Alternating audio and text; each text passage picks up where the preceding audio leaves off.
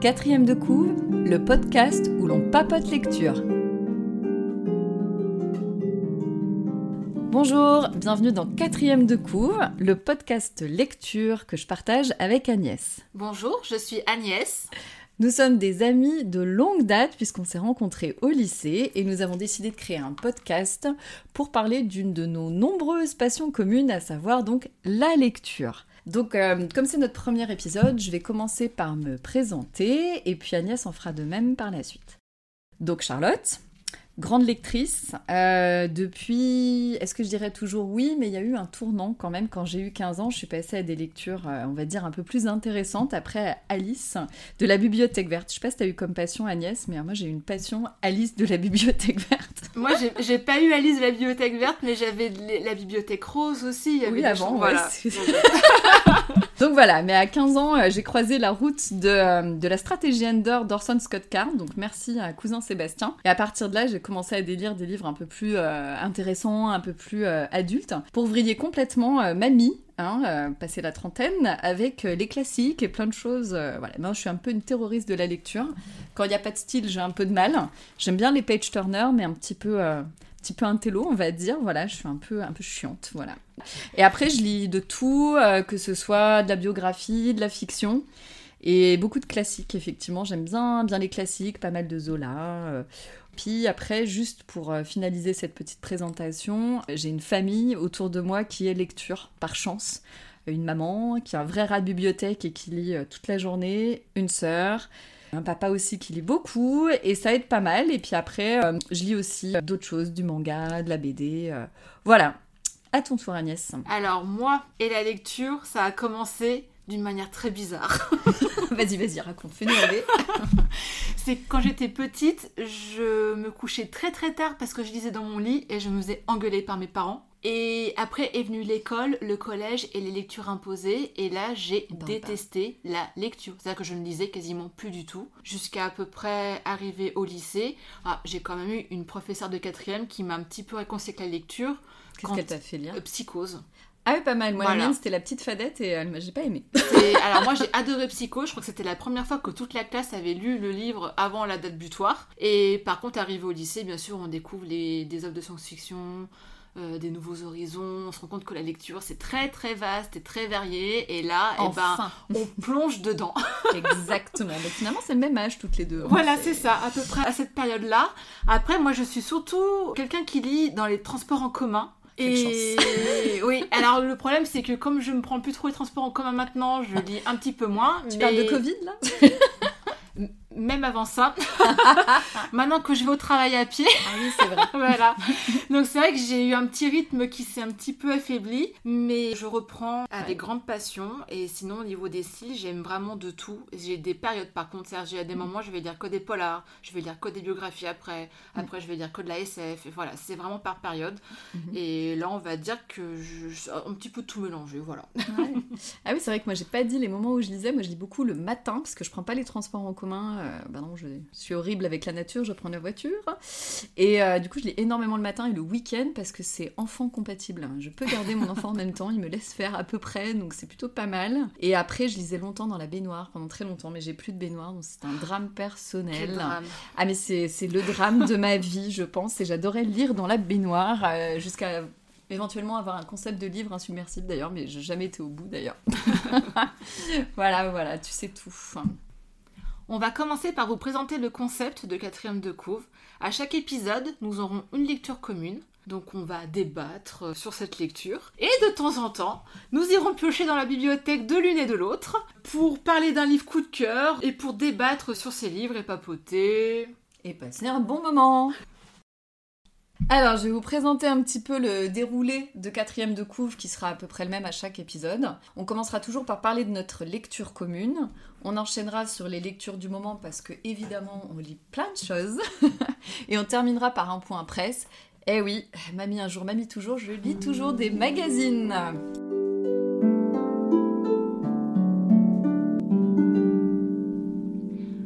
Donc commencer par notre lecture commune, qui est pour cet épisode le restaurant de l'amour retrouvé de Ogawa Ito.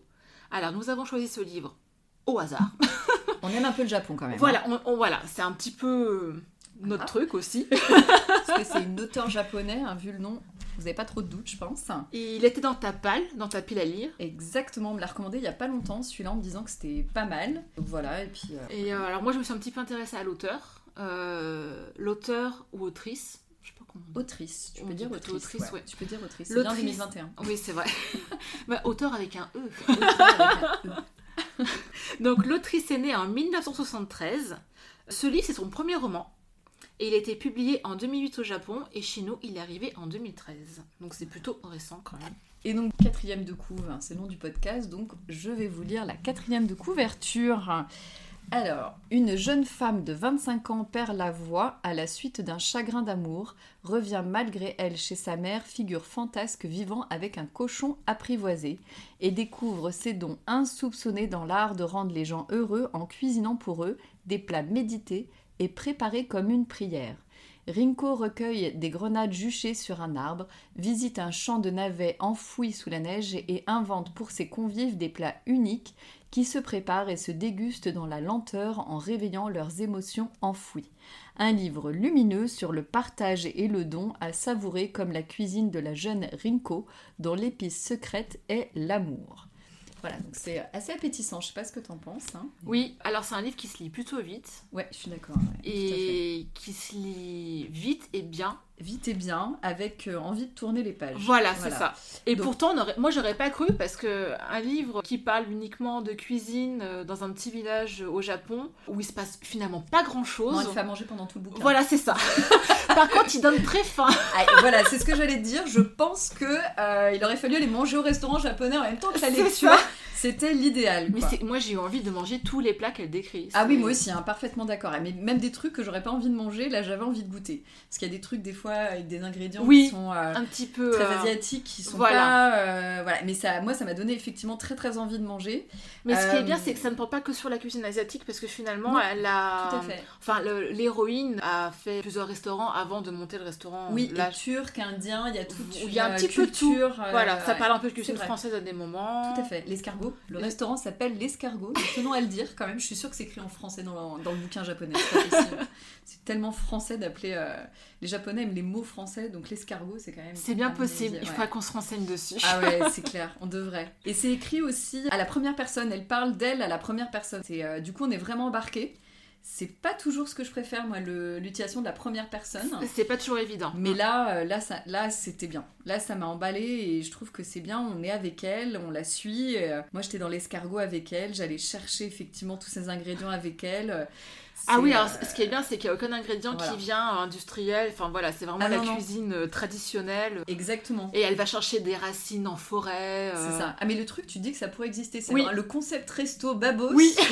2021 quoi. Surtout qu'elle a qu'une seule table dans son restaurant. Ah, bien sûr. Non mais elle fait pas ça pour la rentabilité. hein, non, c'est pas, possible. trop. Non. Elle fait ça pour aider les gens.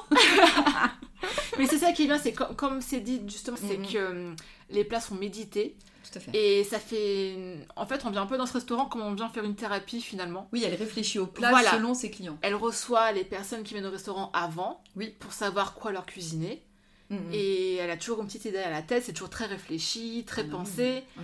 Et on re- enfin, moi j'ai envie d'aller là-bas pour ressortir. euh, Ah bah moi j'aurais pris une résa, hein, c'est clair. Grave. Je veux dire, euh, on y va demain d'ailleurs. Et, hop Et après euh, c'est hyper touchant. On, on part en fait, le, le démarrage c'est qu'elle a un gros chagrin d'amour. Et elle perd la voix suite à ce chagrin d'amour et son amoureux était aussi cuisinier. Donc il y a vraiment quelque chose de la cuisine et la cuisine est une thérapie pour elle en Voilà. fait. Elle va vraiment euh, se servir des thérapies, elle rentre dans sa ville natale et il y a euh, tout euh, ce qui est très intéressant, c'est toute la relation avec sa mère aussi qui est développée sur le long Oui. du livre. Euh, une mère qui n'a pas été apparemment très présente pour elle, euh, sur laquelle elle a beaucoup d'a priori finalement, et qui vont un peu tomber les uns après les autres au fil des pages euh, jusqu'au bout du livre, et euh, qui vont révéler quelque chose d'assez puissant, et elle va se guérir elle-même par la cuisine avec ce livre. Et c'est c'est vraiment un très beau livre du coup en fait aussi sur cette relation. Oui. C'est un livre de cuisine et de relation mère-fille. Voilà, c'est moi je pensais vraiment que ça allait porter sur ses amours vu le titre. Moi aussi, c'est vrai. en fait, c'est vraiment un livre plutôt sur les relations mère-fille et la manière dont elles se découvrent toutes les deux, Tout à fait. même si c'est un petit peu tardif, mais c'est assez joli et c'est très poétique à Il chaque a, fois. hum, il y a aussi toute une question d'héritage. Je parle beaucoup de sa grand-mère qui lui a appris à Oui. cuisiner. Et ça va jusqu'à la relation de sa grand-mère avec sa mère. On a toute une affaire de tradition euh, de femme, en fait, qui est assez intéressante. Et les... c'est un peu le cliché de la femme qui fait la cuisine, mais pas là, en fait. Du coup, Oui. c'est pas, Mais c'est là, pas ça, quoi. Tout, tout passe de, de mère en fille. Exactement, Voilà, tout à fait. depuis, depuis la grand-mère du coup. Ah oui, depuis la grand-mère. Les hommes sont euh, présents, mais. euh, Bon, c'est pas le sujet principal, pas finalement. ça, finalement. Oui, voilà, non. c'est ça, Oui. exactement. Au démarrage, je m'étais dit attention à, à chagrin d'amour, mais en fait. euh, Oui, ça c'est pas, le c'est pas le principal. Non, non, euh, retrouver en fait qu'est-ce qui te motive, qu'est-ce qui te fait lever le matin et un peu ça, ses racines en fait. Voilà, On est c'est vraiment Racine et ça parle beaucoup de transmission par rapport à sa grand-mère, Oui. avec la saumure. La fameuse saumure, le J'ai envie de manger tous mes légumes en saumure. saumure. Elle part avec un pot de saumure au début dans un, dans un bus quoi. Elle le trimballe partout son pot de saumure. Son mec il a tout pris sauf le pot de saumure. Voilà. Alléluia quoi. Ah oui, parce qu'elle part avec rien, c'est que elle, c'est une rupture, mais lui, il est parti avec tout. Ah mais lui c'est un gros bâtard en fait. C'est ça. Je peux mal dire en fait. Plus rien, la pauvre. Elle Elle a juste de quoi se payer un billet de, de car pour aller jusqu'à bah, son ancienne ville, son ancien village. Elle a plus de, voilà. plus de job, elle a plus rien, euh, et elle part avec le pot de saumure de la grand-mère, parce que la grand-mère est morte aussi, attention. Mais le livre n'est pas triste pour autant. hein, Non, le- C'est très, très lumineux en fait. Alors que euh, il y a des moments très tristes, Oui. euh, mais, euh, mais effectivement le livre n'est pas triste, c'est Non. vrai. C'est vrai, tout à fait. Et donc du coup, euh, moi j'ai enfin, vraiment, j'ai vraiment été embarquée, j'ai vraiment aimé. Je sais pas quoi dire d'autre en fait. Je sais pas si on vous donne envie de le lire. En tout cas, il, donne envie de manger. hein. Donc si, si vous n'arrivez pas à manger, vous pouvez lire le livre. Moi, quand j'avais la dalle, c'était impossible de penser. Bah, en fait, pour tout te dire, dimanche dernier, j'ai acheté un katsudon chez Carrefour qui était moyen, mais je venais de finir le livre et je pense qu'il y a un rapport que vous avez Il y a hein. sûrement un rapport, c'est Ah sûr. ouais, j'ai découvert qu'au rayon sushi, il y avait aussi des katsudon maison chez Carrefour. Et sur l'occasion. Je dis, allez, hop, un petit katsudon. Non, mais c'est euh, c'est vrai que le, en fait, il se passe pas, il y a pas beaucoup d'action. Bah, c'est pas un livre action du tout, hein, de toute Non. façon. Mais euh, c'est tous ces plats qui sont décrits les uns après les autres. En fait, à chaque fois qu'il y a un nouveau client, il y a un nouveau plat qui est décrit. Voilà, c'est ça. Du coup, euh, C'est touchant, quoi. On sent les émotions par Voilà. euh, c'est pas, c'est pas une recette de cuisine hein, du tout. Hein, c'est que Non. elle va utiliser tel ingrédient parce que il y a telle émotion qui va venir ou euh, tel plat permet de faire ressortir telle émotion. voilà. Et Elle demande aux clients pourquoi ils viennent, quel est leur but, et elle essaye d'adapter sa cuisine en fait. Et c'est euh, tous les clients sont divers et variés. Ça va de la petite fille. ah au- oui, ah oui, la petite fille. Ouais, la petite Et son petit Et lapin. son petit lapin qu'elle a sauvé, tout ça. Et la, Ouais, la veuve aussi qui, a, qui parle pas trop, qui avait l'air un petit peu acariate et qui Oui. finalement repart euh, Exactement, très heureuse. très heureuse, euh, très ravie. L'espèce de salariémène aussi. Oui, euh, mm. Qui vient manger euh, de manière assez désinvolte. Le mariage arrangé. Le mariage Enfin, la arrangé, rencontre la arrangée. rencontre arrangée. Très japonais la rencontre Oui. arrangée. Très, très Après voilà, japonais. c'est quand même, euh, c'est très très asiatique dans le style et dans le... Voilà. C'est même japonais, je. Voilà, c'est très japonais. Euh, C'est-à-dire que, enfin, moi j'aurais jamais pouvoir imaginer euh, cuisiner de cette façon. Hein. Non. Non, et c'est japonais dans la manière de, de présenter les choses, de... euh, ce qu'on disait, la, la, la scène en fait euh, que tu as pas trop aimé, là que tu m'as dit avant, c'est. Enfin, tu vas pouvoir en parler, pour moi c'est pas Ah du oui, spoil. ça c'est un gros point noir. Voilà. Voilà, ton point noir. Moi, j'en ai pas vraiment des points noirs. hein. J'ai vraiment apprécié la lecture, même ce que t'as pas aimé. Donc, je vais te laisser dire ce que t'as pas aimé. Pour moi, c'est juste ultra jap, en fait. Donc, C'est voilà, c'est pendant tout le livre, le, le deal c'est que quand elle arrive chez sa mère, bon, sa mère la reprend chez elle, mais le deal c'est que en gros, euh, elle fait le ménage, elle s'occupe un peu de la maison, Cendrillon. Cendrillon, et elle doit s'occuper du cochon, Le cochon, le fameux cochon apprivoisé. le fameux cochon apprivoisé qui s'appelle Hermès. Sûrement Aramesu. Et en fait, voilà, elle doit s'occuper du cochon qui Mm. est très sympathique. Hein, et donc, on voit, elle lui fait des pains spéciaux. Elle cherche vraiment ce qu'il ce qu'il aime. Enfin, et c'est euh, c'est une truie d'ailleurs, je crois. C'est une ouais, c'est Ouais, voilà. Enfin. Un cochon fille. ouais. Donc, euh, elle, elle cherche vraiment euh, ce qu'elle aime parce qu'au début, elle se nourrissait pas trop. Donc, elle se rend compte qu'en faisant du pain, en rajoutant des noix, ce genre de choses, et ben finalement, elle mange mieux, elle se sent mieux. Donc, euh, tous les jours, elle lui fait son pain aux noix. Et, Et nettoie sa c'est fantastique. tout ça pour que ce, ce pauvre cochon soit sacrifié et mangé. Oui, mais c'est logique dans l'histoire. Pas forcément envie Alors de oui. raconter, mais c'est absolument logique que Et- le cochon soit mangé à la fin. Voilà, c'est logique et c'est bien expliqué, c'est bien amené et c'est finalement, voilà, tu, tu reçois, tu donnes, enfin c'est Exactement, une histoire de partage. très- voilà, c'est très japonais au final, Voilà. effectivement, mais la description est trop longue et La description, tu veux dire de la préparation du Ah, cochon la manière dont il le tue, enfin tout, tout est décrit quoi, Ouais. donc âme sensible un petit peu, s'abstenir sur Mais ce sujet-là. hein, quand même. hein. Ah, on n'est pas dans hein, voilà, on martyrise pas le cochon. Je veux dire, on n'est Voilà. pas dans l'abattoir. Oui, non, euh, non, non, voilà. c'est fait d'une manière assez artisanale aussi, hein, ouais, Respectueuse, euh, respectueuse. Tout à fait. C'est un peu euh, genre Marie Kondo, hein, euh, Ah c'est- oui. avant, Petite Avant pensée de pour te- mari. avant de te débarrasser du cochon, Tu le remercies Même s'il y a une sparkle of joy quand tu as le cochon, hein, là on, on le tue quand même. mais Ouais, c'est oui la manière voilà, il- tout est décrit, les viscères, les machins, il y a un moment c'est voilà, c'est un petit peu too much pour moi ce passage là, mais sinon Mais tout dans le cochon, tout est bon. Hein. La conclusion. ah mais ça je suis d'accord, je mange du cochon, enfin voilà donc Et la conclusion, c'est ça, hein, franchement, parce qu'ils servent de tout. ah ça voilà. de tout, de tout. Tout est, euh, était utilisé dans ce cochon. Donc c'était le seul petit point un petit peu pour moi négatif, Mm. mais c'est plus une sensibilité personnelle en Mm. fait, c'est pas Mm. vraiment le livre qui, Oui, qui m'a voilà, rebuté à ce niveau-là, voilà. Ah bah, je- et c'est parce que c'est vraiment tout en poésie sinon, et il y a même un petit passage où j'avais noté euh, pour vous lire euh, un Ah oui, peu vers le début que- du livre, alors qui parle pas trop de la enfin ça parle de la cuisine mais voilà oui c'est à peu près vers le milieu euh, un peu avant le milieu du livre. Donc euh, le passage c'est dans la cuisine à cause de la buée sur les vitres je n'avais rien remarqué mais il avait cessé de pleuvoir et le cocher de soleil était magnifique c'était comme si la terre entière avait été plongée dans un pot de miel géant Mmh. et j'imagine tellement ce pot de miel Moi aussi, je me vois plonger à l'intérieur. Tu sais quoi Voilà, c'est un petit peu, ça donne le ton, ce que tu as dit euh, sur l'idée du livre, en fait, sur le livre, sur comment est, est le livre. C'est ça, en fait, il y a des descriptifs de nourriture pour à peu près tout, euh, toute la vie de, de Rinko, en fait. c'est ça voilà Voilà. Mm. Sa vie, c'est la nourriture, c'est cuisiner et transmettre et donner des émotions avec la cuisine, en fait. Voilà, donc euh, on vous recommande chaudement la lecture de ce Oui. livre, en fait. je sais pas, hein, moi, enfin voilà, moi je. Une lecture, je pense que là j'ai gardé le livre pour le podcast, mais il part chez ma mère. Hein, donc je pourrais vous dire ce que ma mère en a pensé au prochain podcast d'ailleurs. On pourra faire un point euh, conseil mère joyeux. hein. on passe à la suite? Allez. allez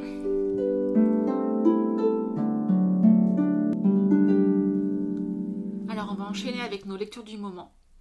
Moi, je me suis euh, perdue dans les quatre tomes de la passe miroir de Christelle. Christelle Davos. Euh, Davos. Davos, ouais. Davos. Ah Alors, il faut savoir une chose avec moi, c'est que je ne retiens aucun nom d'auteur. De l'autre côté, est-ce qu'on dit le S ou pas? Ah, je sais pas du tout par non contre. Ouais, Excusez-nous. Madame Dabo, si vous Es- écoutez. Excusez-nous, désolé, C'est parce que j'ai quand même beaucoup aimé vos livres. Bien que j'ai mis à peu près trois mois pour lire le premier, c'était très compliqué. Le principal défaut que j'ai trouvé sur ce premier tome, c'est les enjeux qui n'étaient pas posés tout de suite. Et il y a beaucoup de descriptions. À la fois, c'est bien parce que son univers est très riche, très varié, et j'ai adoré l'univers. Les personnages sont excellents. Mais c'est vrai que dans la narration, les enjeux sont pas assez posés. La fin était terrible, donc c'est ce qui m'a fait enchaîner la suite, hein, de toute façon, Mhm. par contre. Mhm. Mais le 2, c'est mon tome préféré. Le 3 était bien aussi. Et j'ai eu un problème avec le quatrième volume. Dans le sens où ça me fait un peu comme le premier. C'est-à-dire qu'au début, il se passe plein de choses. On sait pas trop où on va. Et la fin, par contre, la toute fin, je sais qu'elle est controversée. Mais alors moi, j'ai adoré la toute fin. mais bon, on verra bien. Je vais pas rentrer trop dans les détails. Parce que sinon, ça va prendre 300 ans. Le- la passe miroir, c'est un univers un peu steampunk, euh, fantasy. Au début, je pensais que ça se passait dans un, dans un autre monde, mais en fait, on se rend compte que pas du tout, Non, vraiment pas. Et je pensais que c'était notre monde qui avait été cassé. En fait, on se retrouve sur euh, différentes euh, petites arches. Euh, Comme des planètes. c'est un comme peu, des petites ouais. planètes, voilà. On se rend compte que le monde a été cassé. Je sais plus, ils Mhm. appellent ça la déchirure, je sais plus exactement. Ça fait un petit moment maintenant. que je ça. les ai Ouais, ça fait un moment. Enfin, j'en ai eu deux d'ailleurs. Et en fait, on suit les aventures d'Ophélie qui va se retrouver euh, avec un mariage arrangé avec une personne qu'on. Enfin, moi au début, je détestais hein, entendre. C'était vraiment quelqu'un que je... qu'on apprend à aimer par la suite, hein, bien sûr. Mais euh, ils ont tous, selon les arches, ils ont tous des pouvoirs différents. Donc voilà, côté très fantastique. Les pouvoirs sont quand même assez sympas. Elle, elle est animiste, donc ça veut dire qu'elle peut donner vie aux objets. Elle est aussi donc passe-miroir, d'où le titre, c'est-à-dire qu'elle passe à travers les miroirs. Euh, elle a un autre pouvoir, il me semble. Ah bah, le- un des principaux, elle est liseuse.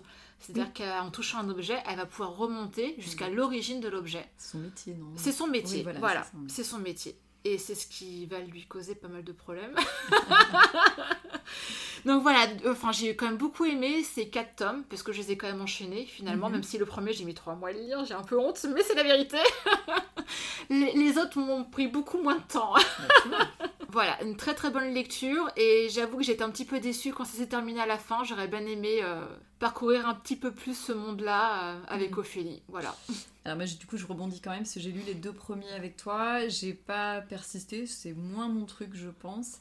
Euh, ce que j'ai aimé vraiment, c'est le style. Il y a du style dans ces livres-là. C'est une auteure, enfin une autrice française, on va dire autrice, allez. Euh, française, du coup, c'est sympa parce qu'il n'y a pas une traduction qui nous biaise.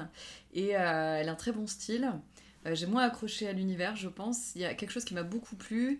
C'est pas vraiment de la young adult parce que Ophélie, elle est pas, c'est pas une teenager. Non, c'est pas une... euh, ça c'était vachement une appréciable. jeune femme. Voilà, mais, c'est une jeune euh, femme. Et ça, c'est hyper Mm. appréciable. C'est pas Euh, la teenage, voilà. Le... Voilà, ouais. exactement. Je, je pense que Young Adult, on en a tous lu, lu, relu, qu'on en a tous. Exactement. euh, Et du coup, on a une héroïne qui est quand même un peu plus mature. Oui. Et, et du coup, ça c'est. ça Surtout sur la fin, alors c'était Voilà. dommage que t'aies pas été jusqu'au quatrième volume, mais. Peut-être que je te les emprunterai.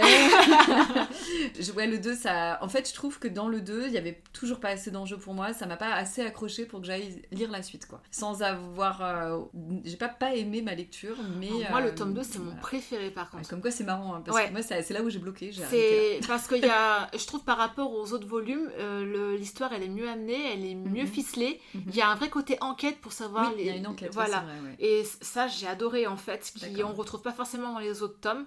Enfin, Bah, surtout le premier, c'est vraiment de l'exposition. hein. Oui, ah bah, le premier euh, c'est une grosse, enfin c'est limite une grosse introduction, voilà Ah c'est ouais, ça. Parce qu'elle met trois plombes à partir, si je me sens bien. Voilà, Euh, voilà. Et c'est assez long, oui, le temps qu'elle arrive jusqu'au pôle, euh, C'est qu'elle se pose, qu'on découvre la famille de. C'est euh, ça, en plus, lui, il n'est pas souvent là, donc on a plus Mm. l'attente euh, de découvrir les autres personnages, un peu l'univers. Au début, ils sont un peu cachés, donc c'est un peu un huis clos bizarre. Enfin, Ouais, puis ce c'est personnage de Farouk qui est. très bizarre. Ouais, j'imaginais Jabba le Hutt, moi. Ah ouais, non, pas du tout tu vois, c'est bizarre, moi, j'arrivais pas à m'imaginer ce personnage. Je crois que c'est aussi ça qui m'a posé. Oui, c'est vrai ce que personnage, il m'a. La description de Farouk, au début, moi, j'ai eu un petit peu de, mal à me l'imaginer. Au final, euh, c'est une espèce de grande personne. euh, Au début, j'avais l'impression que c'était un géant, finalement pas tant que ça. C'est voilà.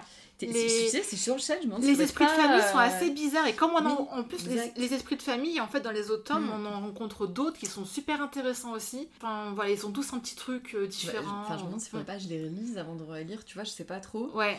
Et après, je pense un peu que, Max, si tu m'écoutes, tu ma soeur, hein, tu me les as légèrement survendus aussi. Ah ça c'est le problème. Voilà, donc euh, c'est peut-être ça aussi, je sais pas. Mais, euh, mais j'avais pas passé un mauvais moment, c'est juste que Mm. ça avait moins accroché. quoi. Oui, Voilà. mm. Mais euh, c'est un bon style en tout cas, par contre. Oui. Très bon style. Enfin moi si elle Ouais. fait euh, d'autres livres avec d'autres personnages moi je suis à fond dessus quoi c'est sûr. Ok, cool, j'espère qu'on sera moins déçu qu'avec J.K. Rowling. Non, je déconne. ok. Euh, du coup, moi je vais vous parler de deux lectures, une qui est finie, une qui est en cours, mais qui est quasi finie. Euh, J'ai lu un livre qui s'appelle Les Déracinés de Catherine Bardon. Donc c'est ma chef qui m'a passé ce livre et mes parents l'ont lu en me disant que c'était pas mal. Donc autrice française aussi, hein, on est sur euh, des auteurs français cet après-midi.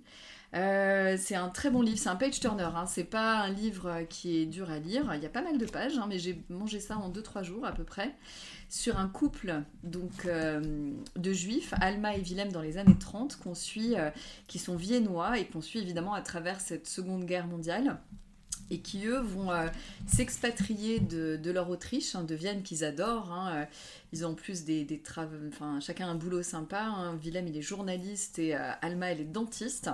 Donc c'est un personnage féminin qui est en plus assez chic. Ils vont se retrouver à quitter leur pays pour se sauver leur peau, hein, clairement en laissant pas mal de choses derrière eux. Et ils vont se retrouver expatriés en République dominicaine. On avait demandé, euh, c'est une histoire, enfin là, c'est- les personnages sont des personnages de fiction, mais l'histoire est vraie. On a pris des juifs parce que les pays ont accepté d'avoir des, juifs qui émigraient pour les sauver quand même. euh, alors pas, les pas, pas la totalité, mais certains ont pu s'échapper comme ça. Et euh, en contrepartie, ils devaient créer une colonie euh, dans un, sur une plage quoi, entre deux bananiers euh, en République dominicaine. Donc voilà, c'est ça que ça raconte, c'est leur exil déjà d'une part jusqu'à comment arriver jusqu'en République dominicaine, parce qu'à la base ils veulent quand même juste aller en Amérique. euh, rejoindre la sœur de Will.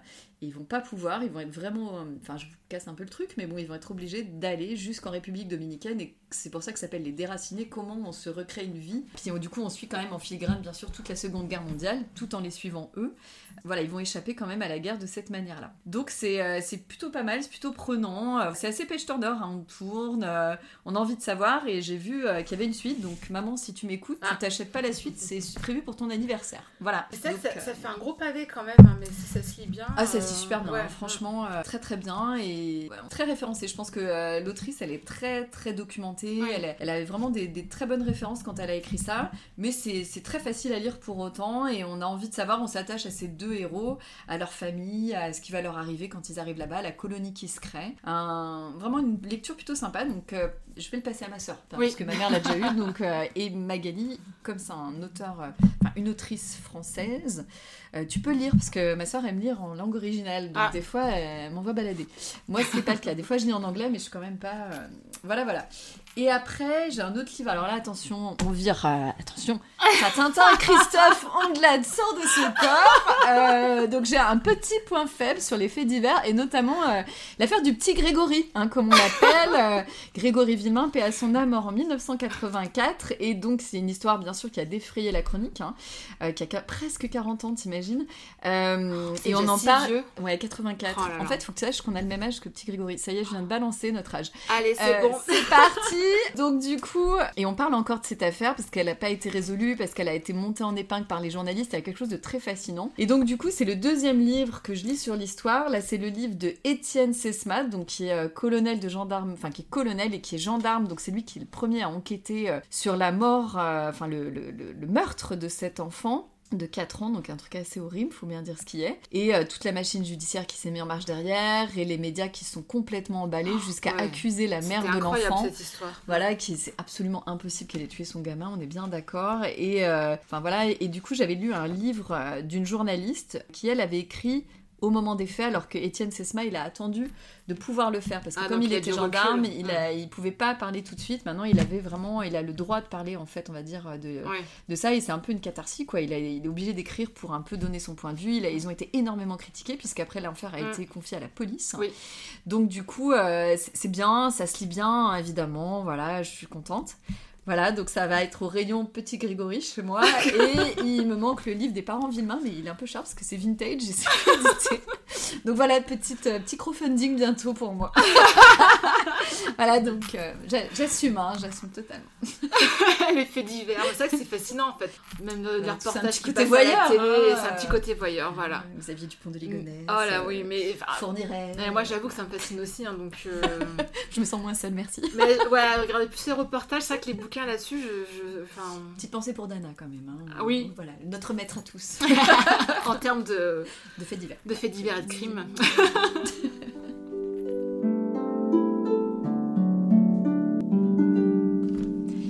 Et puis donc voilà, moi je vais faire un petit point presse à chaque épisode parce que bah, lire un magazine c'est aussi de la lecture. Alors là je vais partir sur du très très classique. Je suis abonnée à Marie Claire, magazine féminin qui date et qui a, euh, enfin je sais pas si tu lis pas j'imagine, mais Alors moi, j'ai lu des magazines féminins vers la vingtaine, mais c'est vrai que là, les magazines, j'en lis quasiment, peu importe le thème, moi, j'en Mhm. lis quasiment plus en fait.